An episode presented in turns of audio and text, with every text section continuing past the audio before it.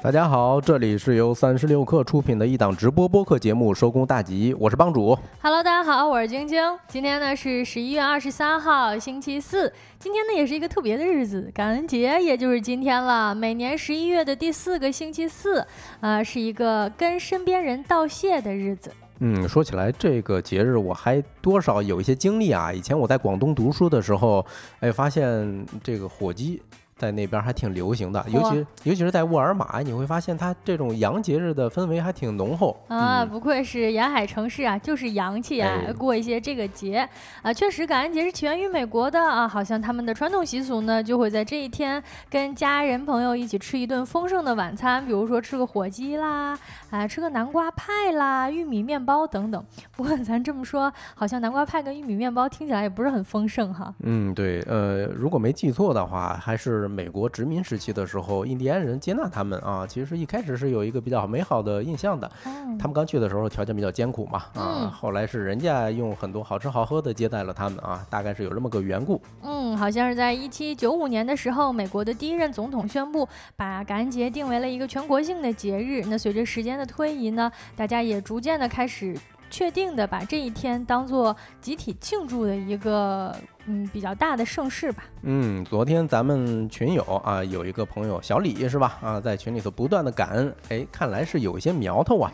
你看菊也说啊，感恩收工大吉，哎，感谢感谢，也感恩感恩各位听友啊，哎，也感谢各位听友每天会来我们直播间啊，包括在我们听友群一起陪伴，也非常感谢大家一直以来对于收工大吉的关注和支持。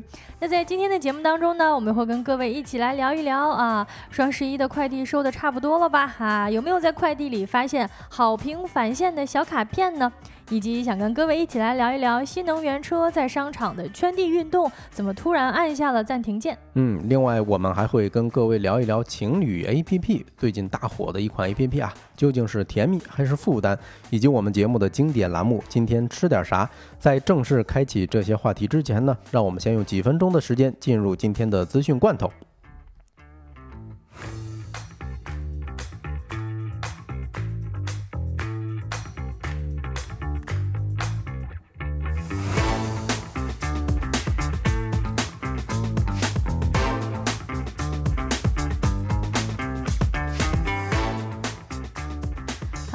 一起来品尝一下今天的资讯罐头新鲜不新鲜？来看第一条消息，关于币安创始人赵长鹏的啊，赵长鹏最近认罪了啊，币安创始人兼首席执行官赵长鹏与美国司法部达成了一个认罪协议。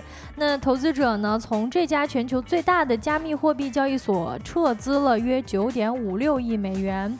然而呢，他本人被指控参与洗钱和违反美国制裁规定等刑事指控。未来呢，很有可能会面临牢狱之灾。在这样的情况之下呢，啊，币安跟美国司法部达成了一个全面的协议，向美国当局支付四十三亿美元的罚款啊。但这呢，也引起了大家对于这家全球最大的加密货币交易所未来的一个质疑。币安现任区域市场总负责人呢，将接替赵长鹏来任职以后的 CEO。赵长鹏本人呢，最终被判处多项的长期的刑期，以及他作为币安的创始人和大股东，在和解的协议之下。能够为币安的运营发挥多大的影响？这些问题仍然不清楚。哎，你看啊，花了四十三亿美元，哎，不一定买了个平安啊。嗯，反正有，嗯，这怎么说呢？币圈的世界也太有钱了吧？不过也看到，好像在这个他认罪了之后，呃，好像币圈的这个震荡也挺大的。嗯，对，你看陶森特的肖恩说，哎，你们还聊这个呢？嗯，其实我们就是跟大家分享一个快讯啊。那看第二条消息是关于斗鱼的。十一月二十二号中午，成都东都江堰公安局发布了警情通报，说我局经侦查查明，陈某杰涉嫌开设赌场罪，目前陈某杰已经被依法执行逮捕。案件正在进一步侦办中。据悉，上述通报中的陈某杰是知名直播平台斗鱼公司的行政总裁兼董事会主席。此前，斗鱼曾经发布公告称，公司的董事会主席、首席执行官陈少杰于十一月十六号左右被成都警方逮捕。呃，斗鱼在公告中称，尚未收到有关对陈少杰进行调查或其明显被捕的原因的正式通知。呃，其实我们今天资讯关头这前两条消息呢，几乎可以放到一块儿来看。呃，为什么这么说呢？因为斗鱼大家知道，最近的这个一次被捕，是因为开设了一个所谓的线上赌场嘛啊，在直播间进行这种嗯，那叫什么打头，其实就有一点涉嫌线上赌博的意味了。啊，前面提到的币安创始人呢，他这一次认罪也是承认了，或者说他这一次等于把这个事情落实了，就是真的涉及到洗钱，嗯，这么这么一个操作。所以说，加密货币还是水比较深的啊。对，或者说加密加密货币市场是世界上最大的赌场嘛？嗯，可以这么说啊。肖恩说：“哎呀，你们还聊这个呢？我在交易所工作过一段时间，是加密货币的交易所吗？啊？”这么说来怎么样？你现在已经这是业内人士退圈了吗？还是在圈内呢？嗯，来看一下我们下一条消息啊，关于国内的奶茶市场的。茶百道、霸王茶姬等合资成立了一个新公司，注册资本五千万元。十一月二十号，四川荣尚嘉和科技有限公司成立了，法定代表人呢为尚发明，注册资本五千万，经营范围呢含企业管理、供应链服务管理服务、社会经济咨询服务等等啊。股东以及出资信息显示呢，这家公司是由四川汇智捷企业管理有限公司、茶百道旗下的一家公司以及霸王茶姬旗下的一家公司共同持股的，呃。就是说，原来的竞争对手啊，大家其实一起一起作战了，就是握手言和了，是吧？啊，虽然我喝奶茶比较少啊，呃，但是看到这一条消息的时候。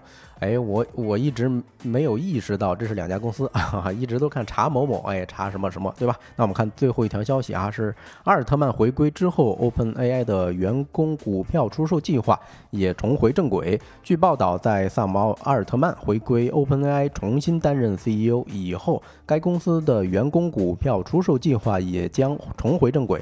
按照公司估值约八百六十亿美元，哎，这个体量来执行啊。这笔交易由 Thrive Capital 牵头，将从员工和其他投资者手中购买高达十亿美元或者更多的股票，预计将于下个月完成。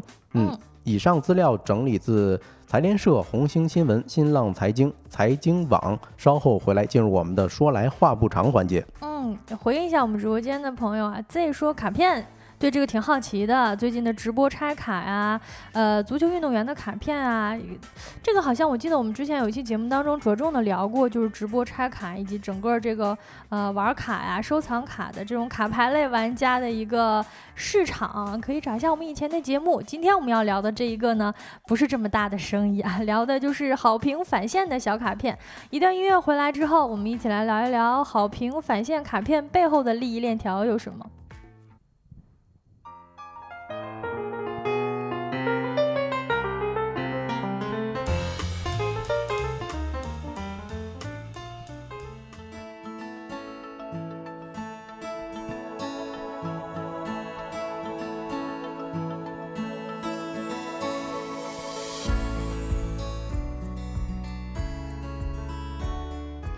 Hello，各位，欢迎回来。说来话不长，第一个话题跟大家一起聊一聊这个小卡片的事儿哈。小卡片这么一个词儿突然出现呢，确实引人遐想。对，空间联想空间也太大了，是吧？哪种哪种小卡片？对，这小卡片真是深入我们生活方方面面的。今天我们聊到的这个小卡片呢，是放在快递里的，或者是放在外卖里的啊。因为双十一刚刚过去嘛，双十一过去之后呢，很多朋友已经开始陆续收到双十一购买的战利品了啊。拆开包装之后呢，常常会发现这类的小卡片，如我们公屏上所示的这么一张图片，不知道各位有没有见到过这样的小卡片呢？帮助？那我这这个啊，肯定。多少都见到过，尤其是喜欢点外卖还有网购的，是吧？嗯，现在都会送这么一张卡片啊，而且店家往往会嘱咐一句话：千你如果这个上传图片的时候啊，千万别把我们这一张哎小小卡片或者小条给拍进去啊。其实他在这个卡片上面还会告诉你，不要把这个好评，咱们咱俩就是偷偷商量好了，你如果发了这么一个好评呢，我来给你返现金啊，几块钱不等。其实常常买买买啊，包括常点外卖的人肯定。已经对于这种卡片不太陌生了，话术呢相对也比较统一，大部分呢就是什么五星啊，多少多少个字啊，加上几张图片就会返你的钱，返现呢也多是以现金红包为主啊，偶尔呢还会有一些这种神秘的奖品。那这类的卡片呢，其实大家虽然说这个。卡片上面它没有直接来写，它现在呢这些用词啊越来越谨慎了。比如说什么晒图不要晒到此卡，否则不给予兑奖哦。它不会说给你返现了，它似乎把这个说成是一个这个抽奖的形式，或者说啊来给你兑奖的一个形式。嗯，不知道咱们直播间各位看到过这种卡片的人有没有参与过这种返现的活动的呢？嗯，见到过的很。看起来是很多的啊！你看 Z 星星还有 Florence 啊，然后 Alex 说这么算我扔掉了很多钱。哎，确实啊，因为你呃，我会算一笔账，比如说三十块钱的外卖，如果他返你三块钱，这可是返百分之十。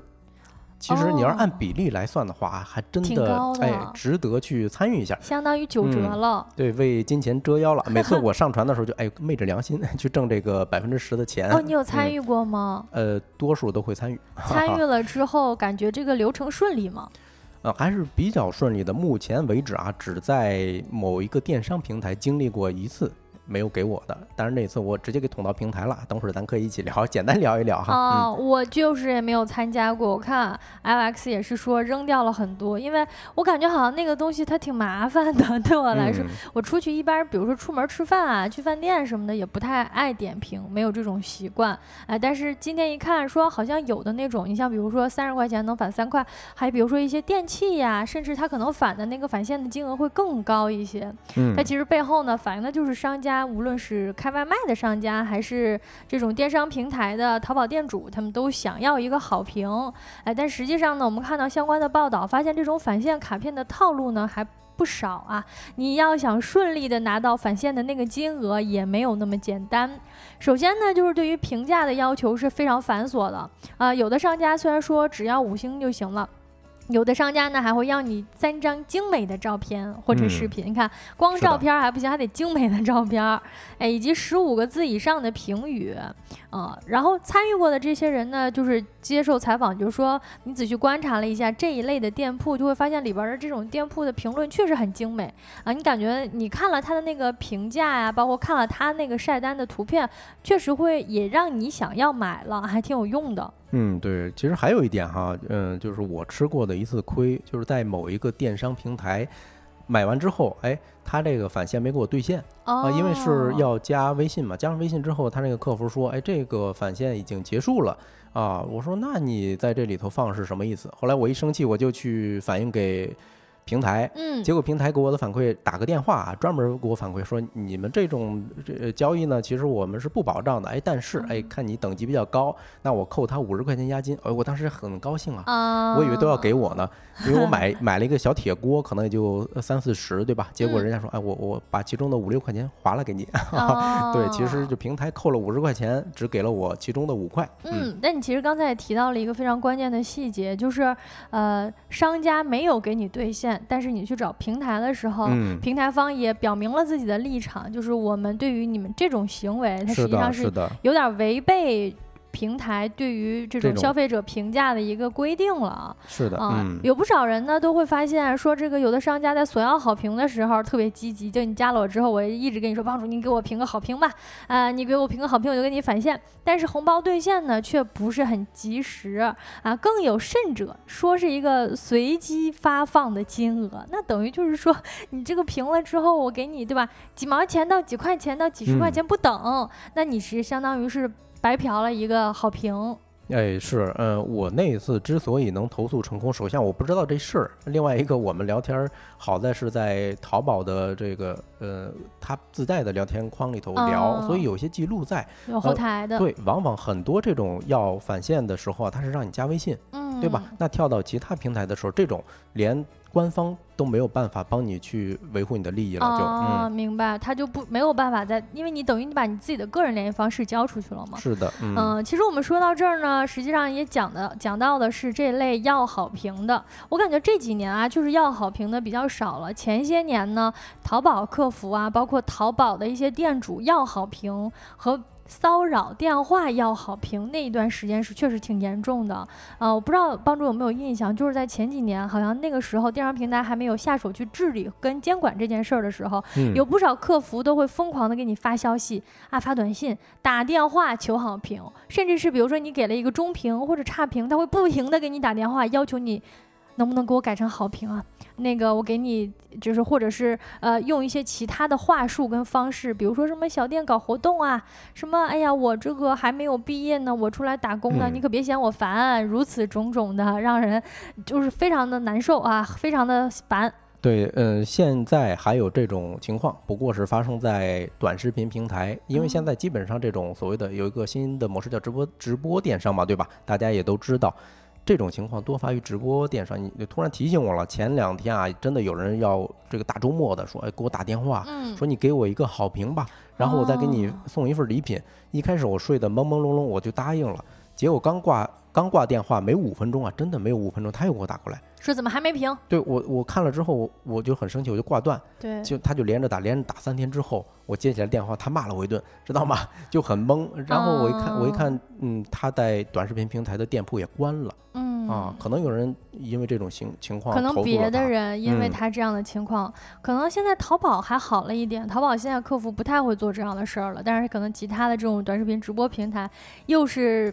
嗯，再来了一次，就是又来了一轮儿之前记咱们经历过的，不知道各位是怎么看待这种好评索取的，或者说怎么看待这种返现的好评的？因为我们消费者其实现在确实买东西挺在意评价的。我现在自己买东西的习惯，我也发现了，就是我看完那个主页之后，我几乎不太看详情介绍，因为我嗯大概知道这东西是什么了嘛，我就会直接点进评论啊，无论是淘宝呀，还是这种。电商平台直播间，我都会先看一下评论，看嗯看别的买的人怎么说，或者说消费者真实的评价。嗯，不过咱评论区有不同的声音啊。你看 Florence 说，我一般一看买家秀呢就不想买了啊，这可能是上传的，比如说啊，像这个二手玫瑰的主唱是吧？那些品牌口红品牌方都说，哎呦，龙哥千万别再用我们的这个这这这个口红了，估计是嗯一样的道理一。般可能嗯是衣服买买家秀看了可能会不想买，比如说咱们要买点什么这种小家用电器呀，呃，看一看买买家秀，看一看其他买的人，还是会有一些评价的。嗯呃，我看居他的回他的回答更绝啊，说一般接到这种电话的时候都说要不要考虑啊，我这儿有个销售的工作，还反向推销，哎，这个确实也是可以，很巧啊。也是一个可以执行的办法啊。呃，还有呢，就是不少消费者啊、都对于这种所谓的刷的好评感觉到非常的头疼，因为你像我吧，就是我想要看这种真实的评价的时候，我就会发现，哎呀，怎么点进去都是清一水儿的是夸呀，这夸的这东西这么好吗？我赶紧买回来了，买回来之后发现，哎，根本不是那么回事儿啊。后来呢一琢磨，发现哦，其实这种东西一看吧，你仔细看那个评价，你就发现有不少都是凑字数的评价，或者是一看就是刷的。类似的嗯词都是什么？哎呀，质量不错，跟卖家销呃这个描述的一致，挺满意的。或者说什么卖家服务挺好的，总体很满意啊，棒棒棒，嗯很好。你就能感觉到那个字儿啊，一看就是凑字数，翻来覆去的说、这个东西好啊。其实呢，他就得需要拿这个好评回去找那个店家去返现嘛，要红包。嗯、是的，是的，哎，不过 Ruby，你看咱新进来的这朋友啊，他提的这种就特别的呃适适合去要这种所谓的返现啊。他说，嗯如果收到东西是真的好，那我愿意去给他写个好评，并且领这个红包嗯、啊。如果碰见这种状况，哎，好像听起来是 比较顺当的呃，，听嗯起来是挺好的，听起来是，呃，别的人也收到了你觉得他真的好的一个真实的评价，然后对你来说呢，你本来也愿意做这件事情，然后商家呢也很开心，你给他好嗯评，然后还给你返了一个红包，这种是比较合适的。但不得不说呀，确实是有不少的人都是这个禁不住返现的诱惑，从而呢评价了一些这种违心的话，啊、小卡片背后的利益链条呢，我们来一起看一看，为什么说其实这样的好评行为。相当于是平台方啊，包括呃关于消费者啊以及电子商务法，其实是违反了这种规定的，啊、其实仔仔细去查了一下呢，就会发现商家在这样的情况之下，算是弄虚作假嘛，对吧？他其实通过这种呃返现利诱的方式，让别的人给他刷的好评，他可能不。不完全等同于我们说的那种纯刷单的好评，而是用这样的方式让大家呃来给好评。实际上呢，呃，像淘宝啊、像拼多多啊这些平台都已经把这种好评返现的行为列到了违规的行为列表里，然后呢，也会对这样的商家进行违规的处理。就实际上，如果大家讨厌这样的事儿的话，或者是讨厌这种小卡片儿的话，你其实是可以举报的，你其实可以跟相关的平台方反映。嗯，就是反正我上一次经历过之后啊，也是长了一长了这么一个心眼儿，就是，嗯，其实官方不支持的东西啊，一般是不要做的啊。尤其是你在人家平台下单，那就是你的合法权益如果受到了侵害，你可能也没办法去。呃，去去维护了，对，官方都不支持你，你你这个时候申诉，你只能就是觉得啊，申诉不成就吃亏呗，谁让你谁让你接受了呢？嗯。啊，但是在这样的情况之下呢，前两年就已经有了违规下架的处理，呃，但是但是最近呢，我们发现快递包装里面的这种好评返现的直白文字呢，已经换了一个方法，取而代之呢是扫码领红包啊，是点亮小星星等新的方式，也就是说，呃，商家们不惜冒着被被处罚的风险，也要继续发这个小卡片，也就意味着好评本身对于商家来说是分量相当的重的。嗯，因为一般呢，平台是会参考好评率的数据的。就我们自己买东西啊，或者说我们自己出门吃饭也能够感受到这个好评率啊，它确实能够把一家商店的那个。曝光度放的最高啊，因为选择实在太多了，所以如果好评率低的店呢，常常我们可能就会看不到。那怎么能够被看到呢？就只有是增加好评了。呃，找人刷单呢，一方面这个成本也高，另一方面呢，平台现在对于刷单的这个要求以及这种呃查处是比较严格的，所以说排除下来呢，好评返现卡就是。获得好评成本最低、性价比最高的一个方法了。嗯，对，嗯，说吧，就是存在即合理哈。你说，嗯，肯定是商家遇到一些他们绕不过去的坎儿，他会选择这样的做法。那所以他扰乱了平台本身设置好的规则。嗯，也也，我们评论区的朋友应该叫 Z Min 是吧？Z Min 啊，这位朋友说啊，就是看大家提问那一块儿，现在还能参考参考。我不知道你有没有印象哈，就是问大家。哦，是的，是的，我也觉得那个更。更真实，哎，是的，那个回答也是，就是因为都是等于你问的是已经买过的人嘛，嗯，实际上是这样。其实本身呢，他通过这种方式，他确实能够获得真实顾客的评价。比如说刚才咱们有朋友 Florence 吧说，如啊，Ruby Ruby 说，他如果收到的东西好，他就会真的评价，因为他确实本身是消费者，他买了这个东西，他花了这个钱，他给出的一个评价或多或少，哎，对吧？应该都是比纯刷单要来的更真实一些。那在电商平台上呢，定制小卡片也成为了一门生意。一些外卖商家也向深然财经透露到，好评返现卡基本上都是有一个模板的。我其实最初啊点外卖的时候收到这个卡，我以为是这家店做的呢。后来我观察了一段时间，我发现，哎，其实都差不多。嗯，实际上呢，这种东西啊，它都是线上有一个专门定制这类卡片的商家，他们是走在政策 跟规定的最前端啊，深谙其中的学问跟门道啊。比如说这个话术啊，比如说这些上面的字啊，它其实都是随时随地在更换跟改变的。对，相当于说是提供了一项服务，对吧？甚至我之前收到过小卡片啊，上面模仿的是店主的笔记啊，或者说啊，就看起来特别像手写的。啊，表示哎呦，我真的，我很真诚，希望大家手下留情啊，是。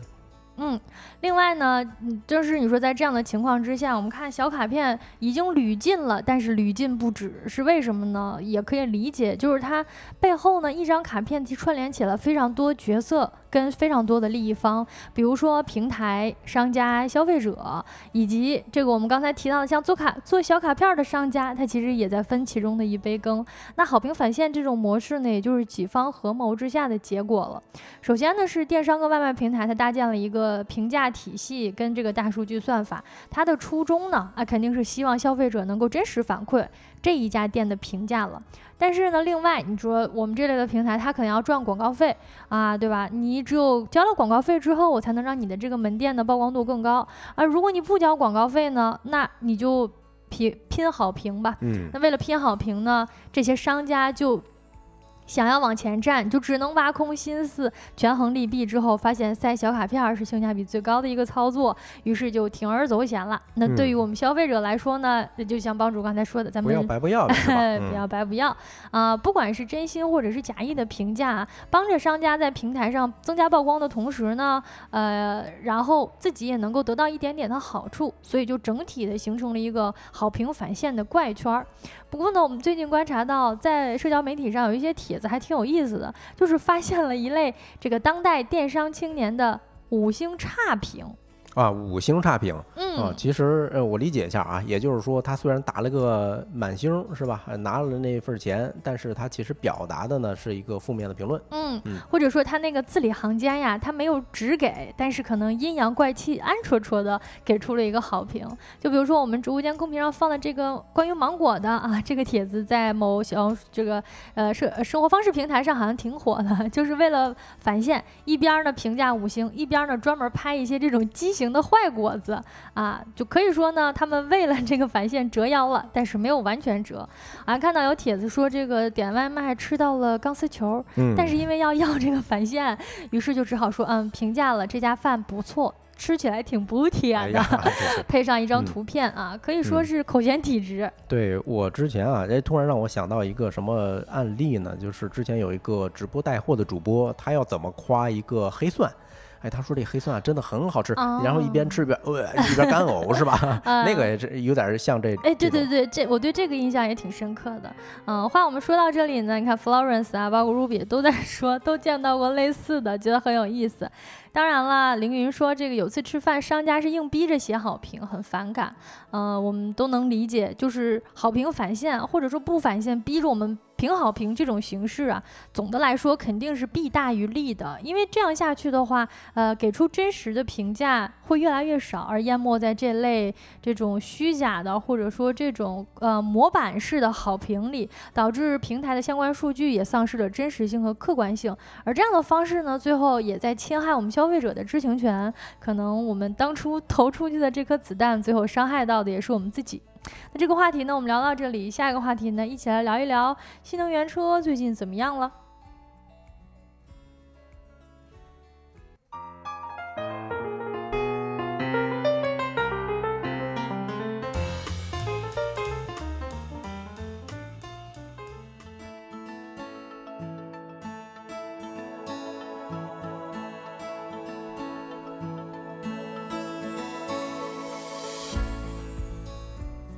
Hello，欢迎回来啊！这个话题咱们来聊一聊，最近新能源汽车从商场退出了啊。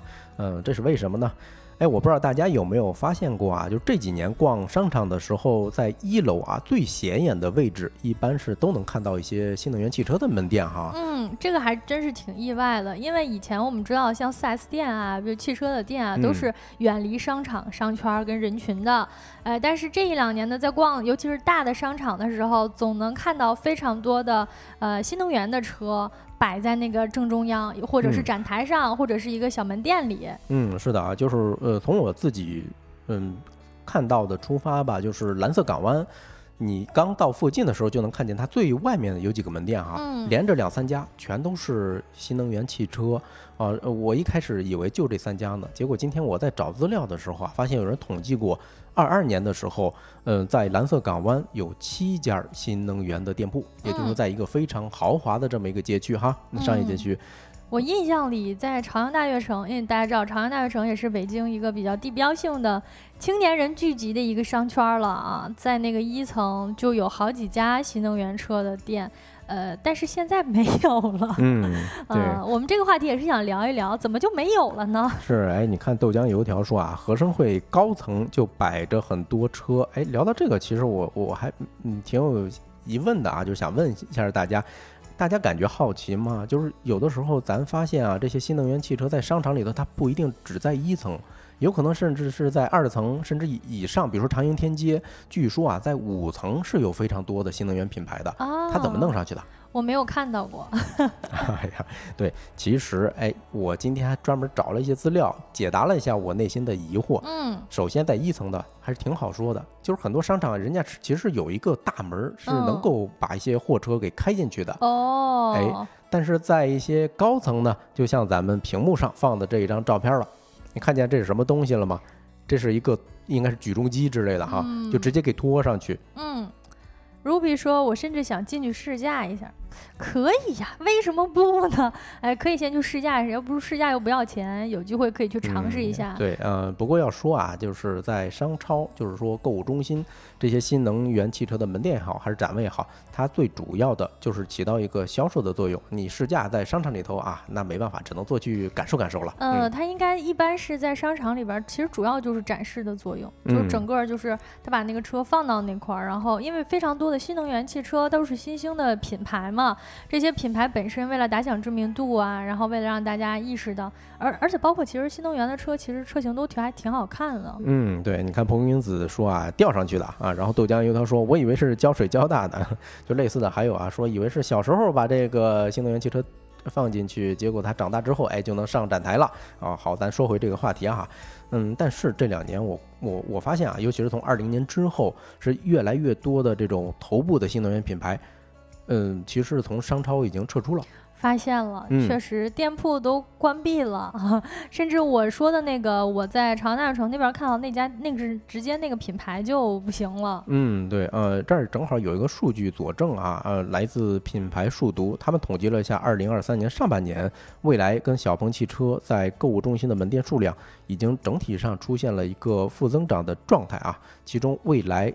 新开的只有十家门店，但是关了二十三家。嗯，也就是说你少了得有十三家，对吧？小鹏也差不多，就新开了十九家，但是关了二十五家。啊啊，减少了。六家，你看，我们提到像蔚来呀，像小鹏啊，这都是国产新能源车里边非常头部的企业了啊。嗯。但是都已经出现了这种负增长的状态，那这也就意味着整体新能源汽车品牌行业也出现了这种增速放缓，嗯，或者说开始负增长的情况。对，你看说，我们楼下的理想，呃，还在啊。确实，这儿有一个数据，就是说，理想的零售门店调整一直是相对来说比较谨慎的，甚至圈内开玩笑嘛，说理想是抠厂。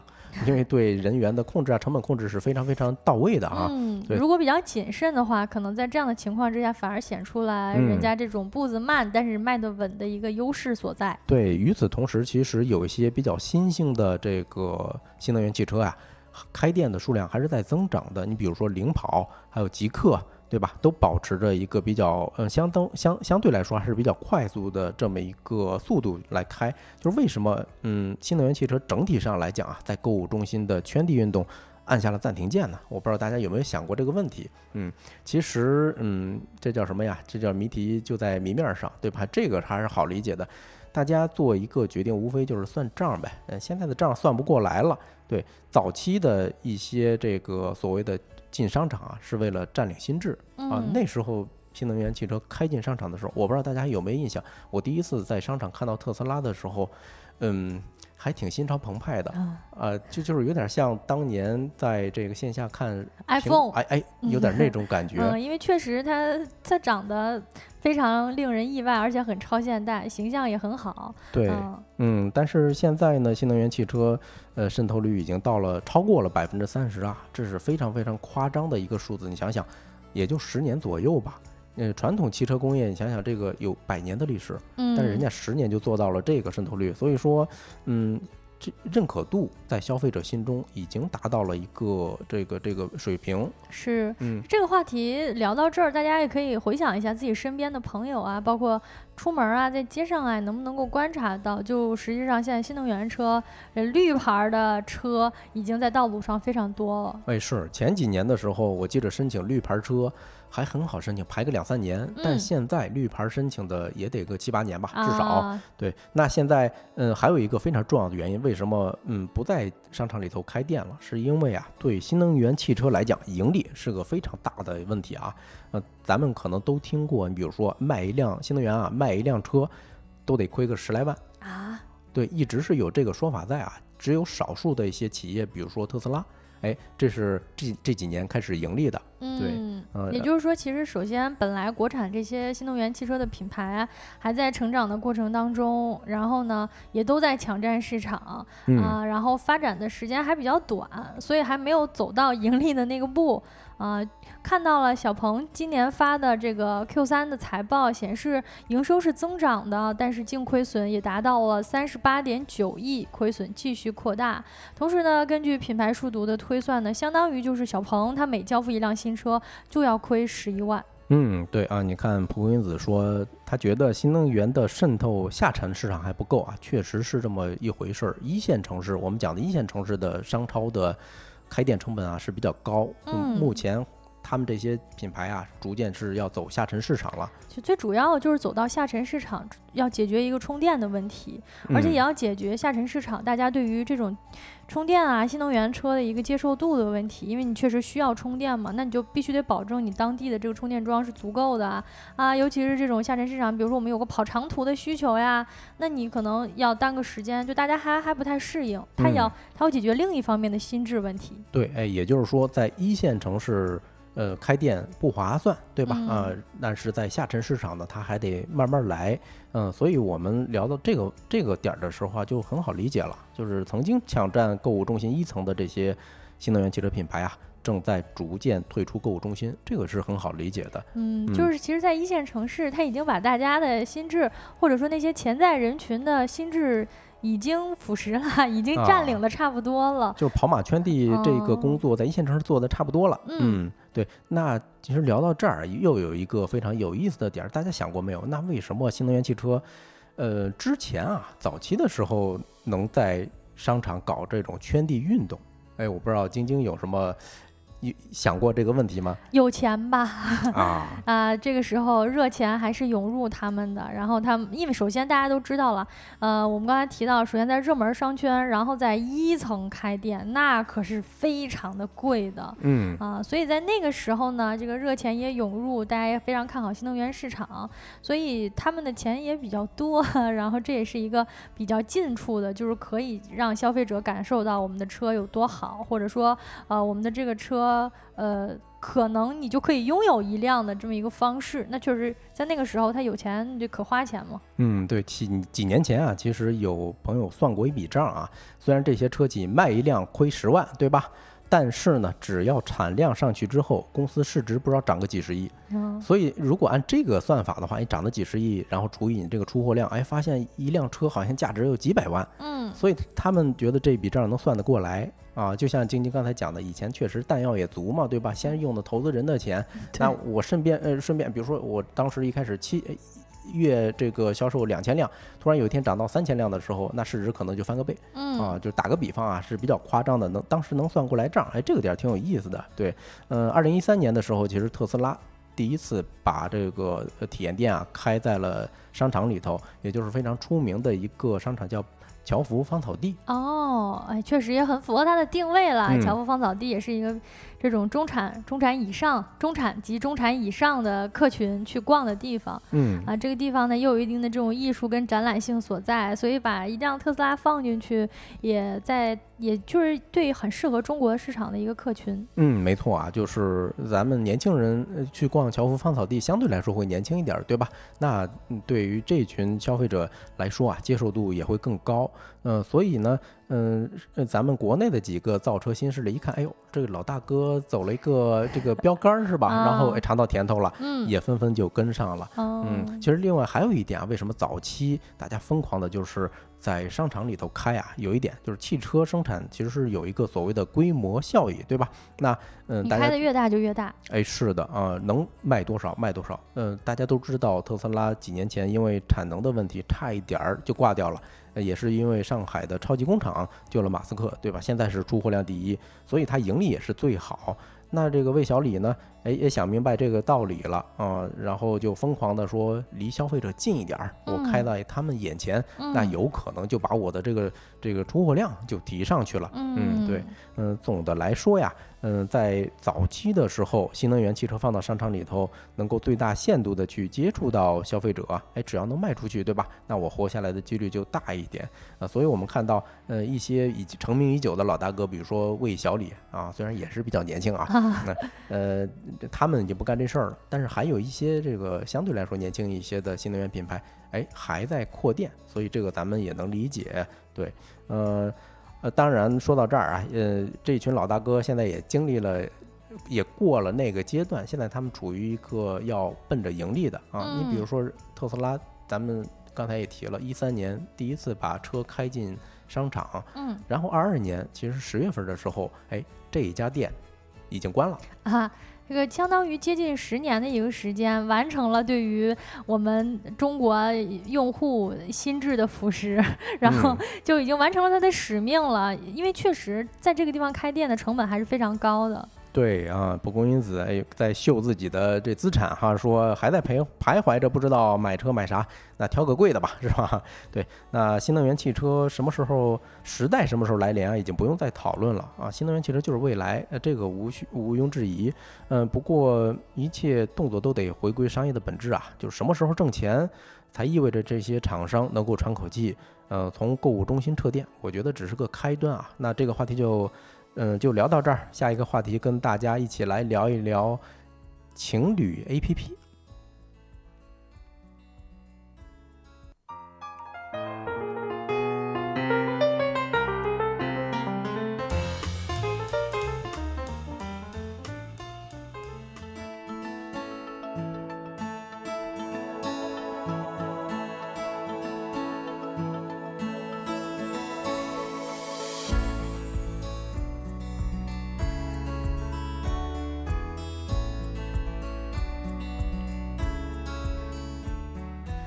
对，欢迎回来。说来话不长，第三个话题，跟大家一起来聊一聊，呃，情侣 APP 啊。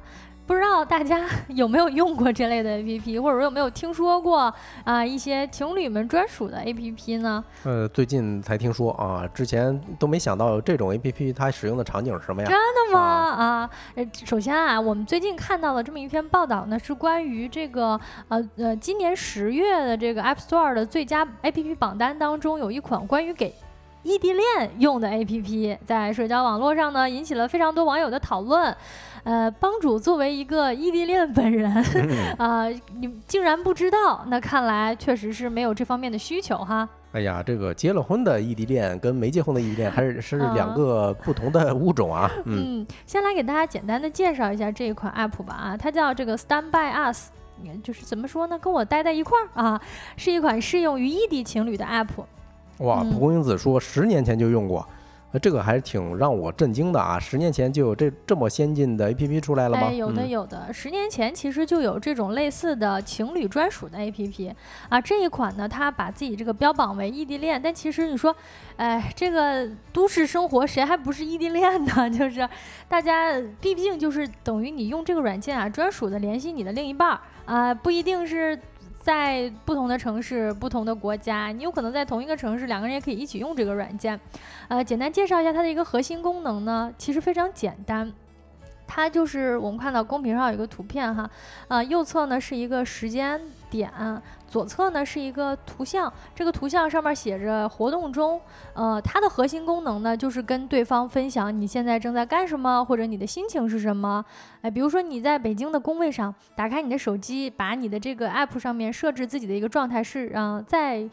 播放收工大吉，哎，心情呢是非常好。那么你异地的另一半手机上就会同步的收到这么一个状态啊，他可能这个锁屏就能看到。哎，这不就是微信上的那个功能嘛？就改一下现在的状态嘛。哎，其实就是。其实一开始我还以为啊，这个状态是被呃主动显示的，就是自动显示的。比如说啊，我现在在活动，那他就是直接给对方发一个消息，哎。这人啊，你你的 对象啊，他正在 在在活动呢，在孤用呢，是吧？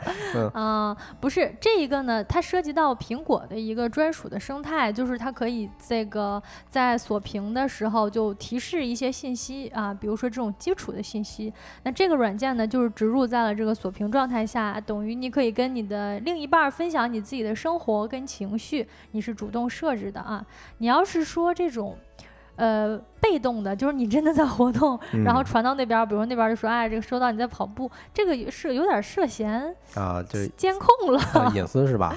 嗯，你看王小喵说啊，人人都是异地恋。哎，我是怎么理解呢？我说心不心不在一起，人人都是异地恋吧？可可以这样理解吧？嗯嗯，其实就是这样一个 A P P，在网络上还挺火的。我们观察了一下呢，发现这个创作者本人啊，他就是因为自己有一个异地恋的背景，然后呢就觉得说想要创作一款产品，跟自己的另一半分享生活呀，分享情绪啊。呃，我们通过这一个 App 呢，也能够观察或者说呃分析一下现在的一个社交 App 的一个趋势和变化吧。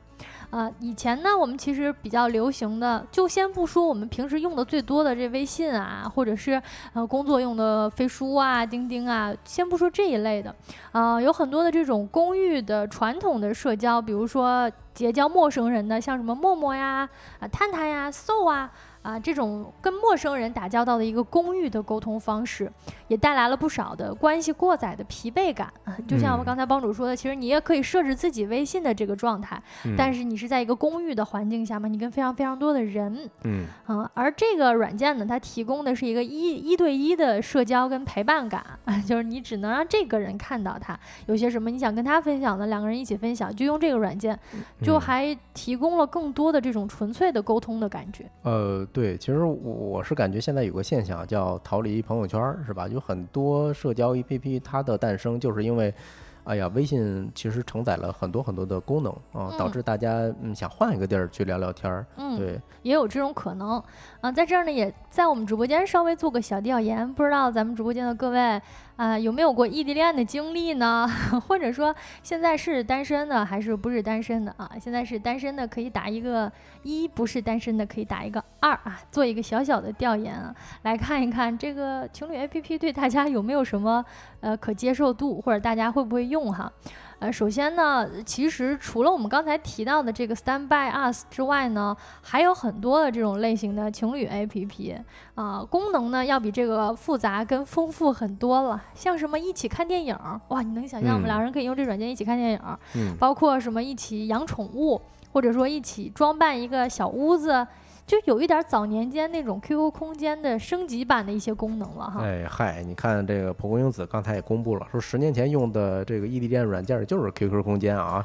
啊，然后刚才晶晶说完这个小调研，哎，谁是什么异地恋之类的是吧？结果大家都在刷二啊，全都是，哎哎，不是，说是全都是有另一半的，全都是有单身，我是单身的扣一，不是单身的扣二，结果全是扣二的。你看汪小喵说相亲的同志们啊，那你等一个吧，挑一个吧，等会儿看谁扣一啊。啊，刘伟别看了，网络相亲不可靠。哎呀，呃，咱们现在还没有一个一号选手出来的，全是二号，看来大家都有另一半了。那如果大家都有另一半的话，更应该对情侣 APP。稍有观察了哈，跟大家分享一下哈。其实简单来说呢，嗯，这类的 app 呀，它的这个功能啊以及卖点早就已经超出我们的想象了。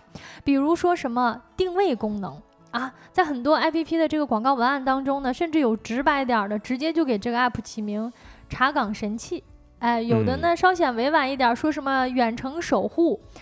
但是它不得不说，它背后都是一个定位的功能，就等于你跟你的异地恋的另一半，或者你纯纯属跟你的另一半，能够分享自己所在的一个位置，时时刻刻分享你自己所在的位置，这个其实听起来就有一点儿。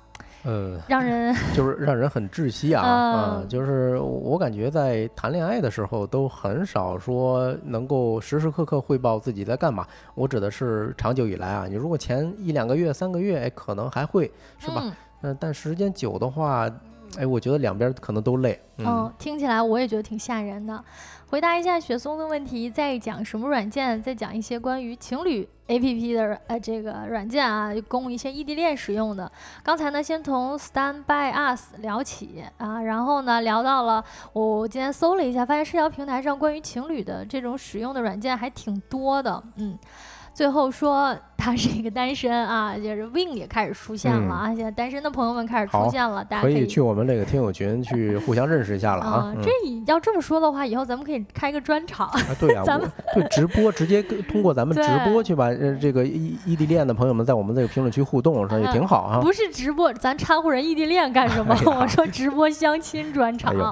啊，聊到这儿啊，说有一些这种可以查岗的，甚至呢还有一些 app 可以提供共享手机使用时间、共享手机电量以及解锁屏幕的一个记录等等功能。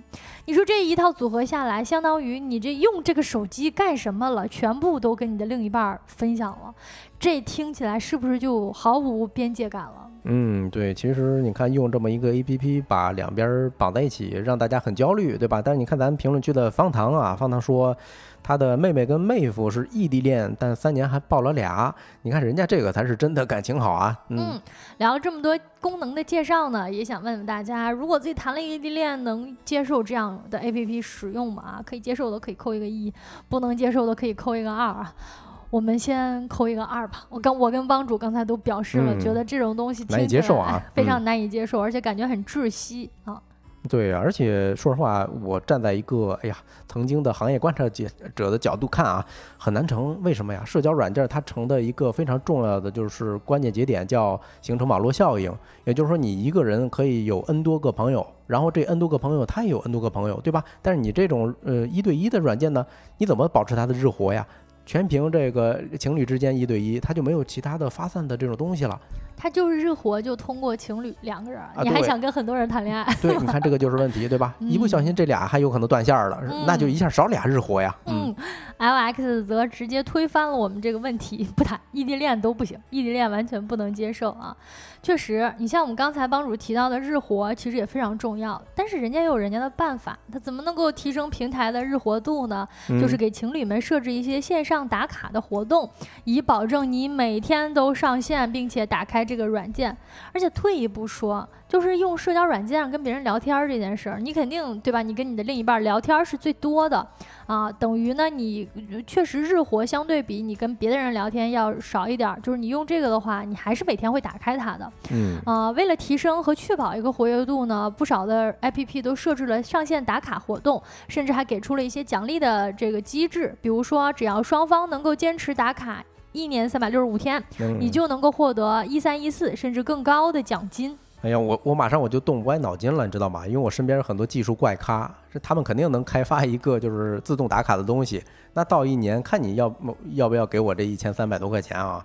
嗯，不可否认呢，其实，在互联网非常发达的现在呢，就是这些产品经理啊，他设计这些软件功能的时候，他本身就洞悉了非常大的人性，就是窥私欲，就是嗯，两个人在一起的时候啊，比如说，尤其像异地恋这种不安全感啊，同时作祟，就是对于另一半时刻的关注，以及对于亲密关系的在意，也催生着大家不停的在探索技术的边界以及个人隐私的一个边界，就比如说像定位功能。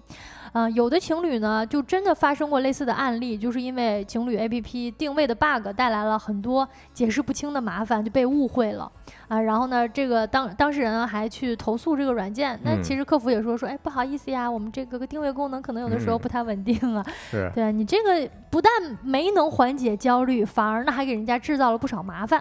对，你看啊，这个。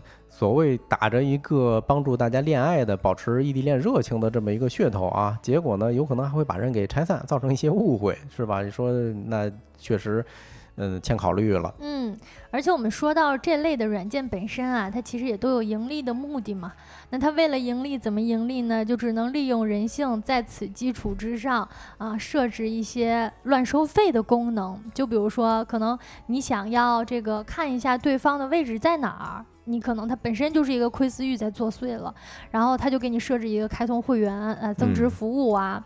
再比如说，可能要求你每天去打卡，但实际上呢，你但凡有一天忘了，那你就需要补卡，补卡呢也要花钱，就如此种种吧，就等于你们的恋爱或者说你们两个人之间感情上的一些交流啊，甚至什么盖房子呀、看电影啊这些东西，都成为了别人来收钱的。啊，一个理由，啊，听起来就觉得让你让人觉得啊，这还有必要吗？对吧？啊，等于把自己给圈在这个圈子里了。嗯，是啊，你看海贼王说啊，有些时候就是因为桌面上桌面的设置，就是会出现一个卡片，所以他看见就会点，对吧？但是他女朋友因为 这个内存不够了。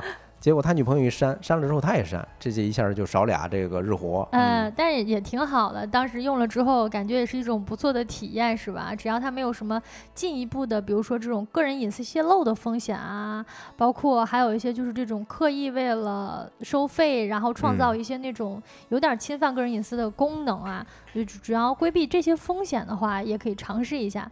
飞雪安排说：“QQ 空间的一个情侣种树，我还真不知道 QQ 空间还有这个功能吗？”哎呦，我可能离开 QQ 空间已经太久远了啊！反正我上学的时候还真没用过这个。嗯，呃，当然了，我们聊到这个话题呢，也是想跟大家分享啊，可能我们直播间确实挺多都是有另一半的朋友哈，呃。你们可能不需要啊，但是我们也是建议大家不要让自己的甜蜜记录成为了这种收割韭菜方企图的砝码，而那些处于婚恋阴暗面的情绪呢，又被某些产品经理洞察到了人性，成为了收取会员费以及提升平台日活的一个手段。这样看来呢，似乎回到最纯粹的交流跟沟通才是我们最需要的。那这个话题我们聊到这里，接下来呢，就来到今天吃点啥。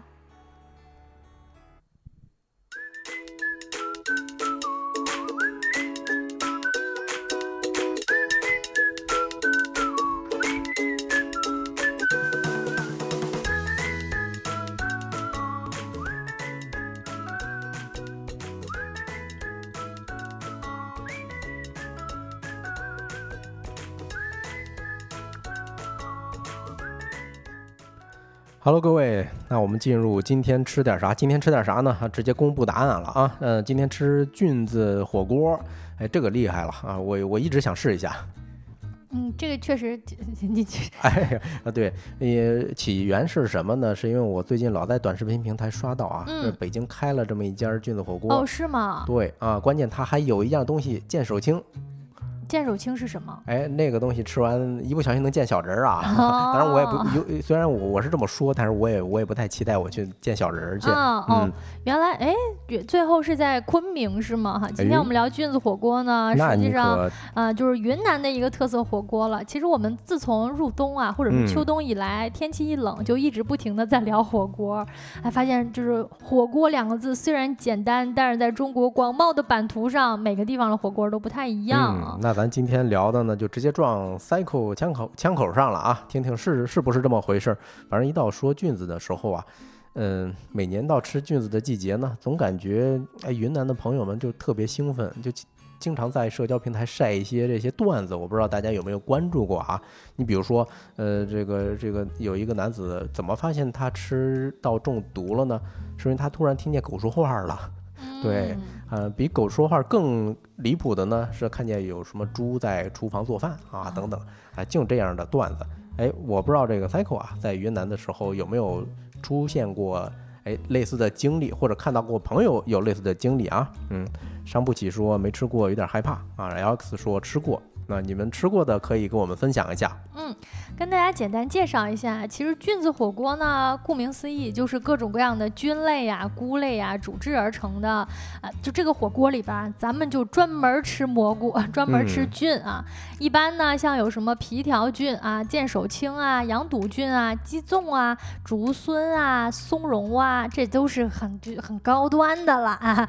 但是普通一点的呢，像什么茶树菇啊、猴头菇啊，反正就是你想。咱们平时在别地儿吃火锅，可能就只能吃那么几种平菇啊、香菇就没了。哎，但是你去到云南呢，你会发现哇，这个地方的蘑菇就有这么多种，而且呢，吃起来竟然。这么多的口味风味的不同，嗯，你看赛口说啊，炒熟了就没事儿，没炒熟就有毒啊，还提了一个牛肝菌，确实啊，牛肝菌是一个非常非常有代表性的，一会儿也跟大家简单介绍一下哈。咱先说为什么是云南？哎，我查的时候就感觉云南是吃菌子的天选之地，为什么呢？就是首先啊，这个菌丝在萌发的时候，你光照不能太强，对吧？你干湿变化还要明显。收获期的时候呢，又要求昼夜温差大，同时热量啊、降水啊还要稳定。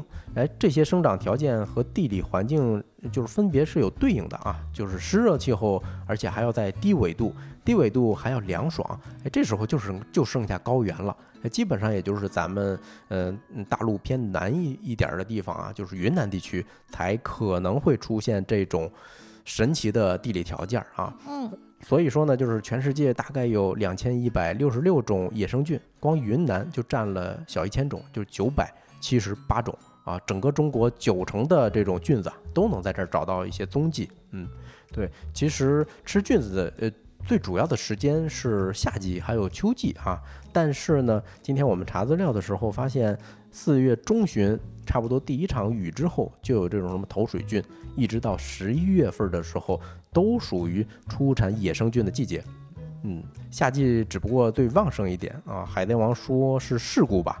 啊，对你，如果你要是吃这个见手青看到小人了，那就是出了事故了。嗯，反正吃这个菌子的时候还是要多注意点。而且之前也看到一些段子，就是说，因为在夏季啊、秋季啊这种雨雨季的时候呢，会有那种人上山去采摘，采了采回来之后呢，自己随便煮，但实际上你必须得跟当地的朋友一起去，你根本都认不出来哪些菌子能吃，哪些菌子不能吃。是的啊，这就涉及到一些挑选了。你看，L L X 说啊，说一定要煮熟了才能吃，不要问我怎么知道的。其实我还挺好奇的。你说了这句话之后，嗯，菌子为什么鲜美？你看啊，就是呃，这个火锅里头，它上来的时候就是一锅菌子在咕嘟咕嘟的冒泡。前一段时间我朋友给我分享了一个这个短视频，我就很好奇啊，我说这里头没肉，哎，怎么就这么鲜呢？嗯，因为菌子本身吃起来。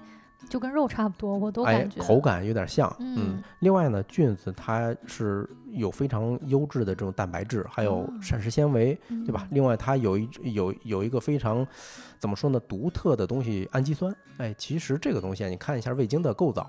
里头它是有些能从这些里头提取出来的，所以它的鲜度是非常非常的明显的啊。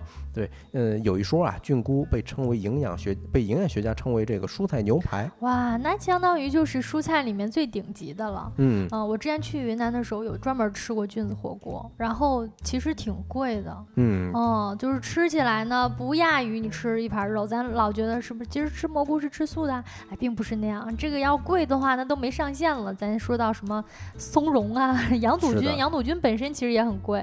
哎，对啊，呃，羊肚菌呢，还有什么虎掌菌呢，还有还有竹荪是吧？这些东西啊，本身下汤里头啊，就非常非常的合适哈。啊，你看赛克说，云南医院的医生洗胃技术成熟的很啊，那看来是有原因的。呃，吃菌子火锅跟什么比较搭配？呃，比较搭呢？嗯，我觉得是鸡肉。啊，相比于北京的这种涮肉啊，还有重庆的牛油火锅啊，其实嗯。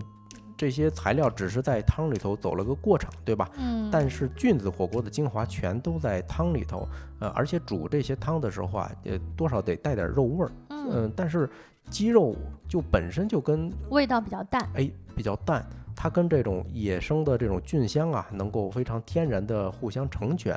对吧？呃，比如说东北也有一道菜叫小鸡儿炖蘑菇，不过那个那个可不清淡，那个那个口味挺重的。对，但是你看是不是很神奇？鸡就是跟蘑菇很搭。嗯，对的啊。然后，当然你看，Cycle 刚才说了，云南医生这个洗胃技术和成熟的很啊，也得跟大家这个分享几个嗯挑选菌子的一个不能说绝招吧，要注意的点。嗯。呃，有一句话说“红伞伞，白杆杆啊，吃完糖板板”，就是说这些野外的蘑菇啊，就是说你看到越新鲜，不是不是越鲜艳啊，越美丽的，嗯，越有毒。哎，是啊，所以第一步选，像晶晶刚才也提了一个，如果不认识，千万别吃，对吧？也别买。对，如果你要是买的话，就买之前吃过，而且哎没发生危险的这些菌子。嗯。第二个。要矜持一点啊，就是吃菌子火锅的时候，对。嗯，我们今天推荐这个菜提示的几点都挺令人意外的。第一点是一定要注意安全。对啊，那为什么要矜持啊？就是你吃的时候一定要煮够个二十分钟以上，尤其是吃菌子火锅的时候。嗯。而且有很多这种店，他会把这个餐具先收走啊，二十分钟到了之后，他才来给你上这些餐具。呃，他好像不会收走，但他确实需要取样进行检测。就是他每次煮完了之后，让你吃之前，他会留一个样来以保证就是这个没有问题。所以为什么会到这种程度呢？一定就是因为曾经出现过不少的问题。是啊，呃，包括我刷到的那家店啊，嗯，他家有一个特色，下完蘑菇之后。公筷是一一定要给你拿走的啊，然后呢，叮嘱大家千万要等一等，也等一等，有个计时器啊。嗯。另外，他家还有个什么特点呢？旁边就是三甲医院，我怀疑老板是故意安排的啊，这样比较安全一点啊。对，另外一个就是不要喝酒，哎，这个其实之前我没有听说过哎，嗯，cycle 也可以确认一下，就吃菌子的时候比较忌讳饮酒啊。虽然这个野生菌啊没有毒分，但是有些成分可能会跟乙醇啊发生化学反应，生成毒素，引起中毒。嗯，那这一道菜或者说这个这道火锅吧，我们就跟大家分享到这儿。哎，大家如果有机会的话，还是要尝一尝的。我已经呃安排上了啊，已经迫不及待了啊！对，火锅爱好者们继续把这一个火锅也加入自己的这个必吃清单里吧。那以上就是今天直播的全部内容了。如果你有任何想要跟我们分享的，或者是想要了解的事情，都可以通过小宇宙 APP 找到我们的小助手的微信，我们会拉你进我们的听友群。嗯，太阳下山了，你什么都没错过。我是帮主，我是晶晶，期待明天的下班时段跟各位再见面。祝大家收工大吉，吉拜拜。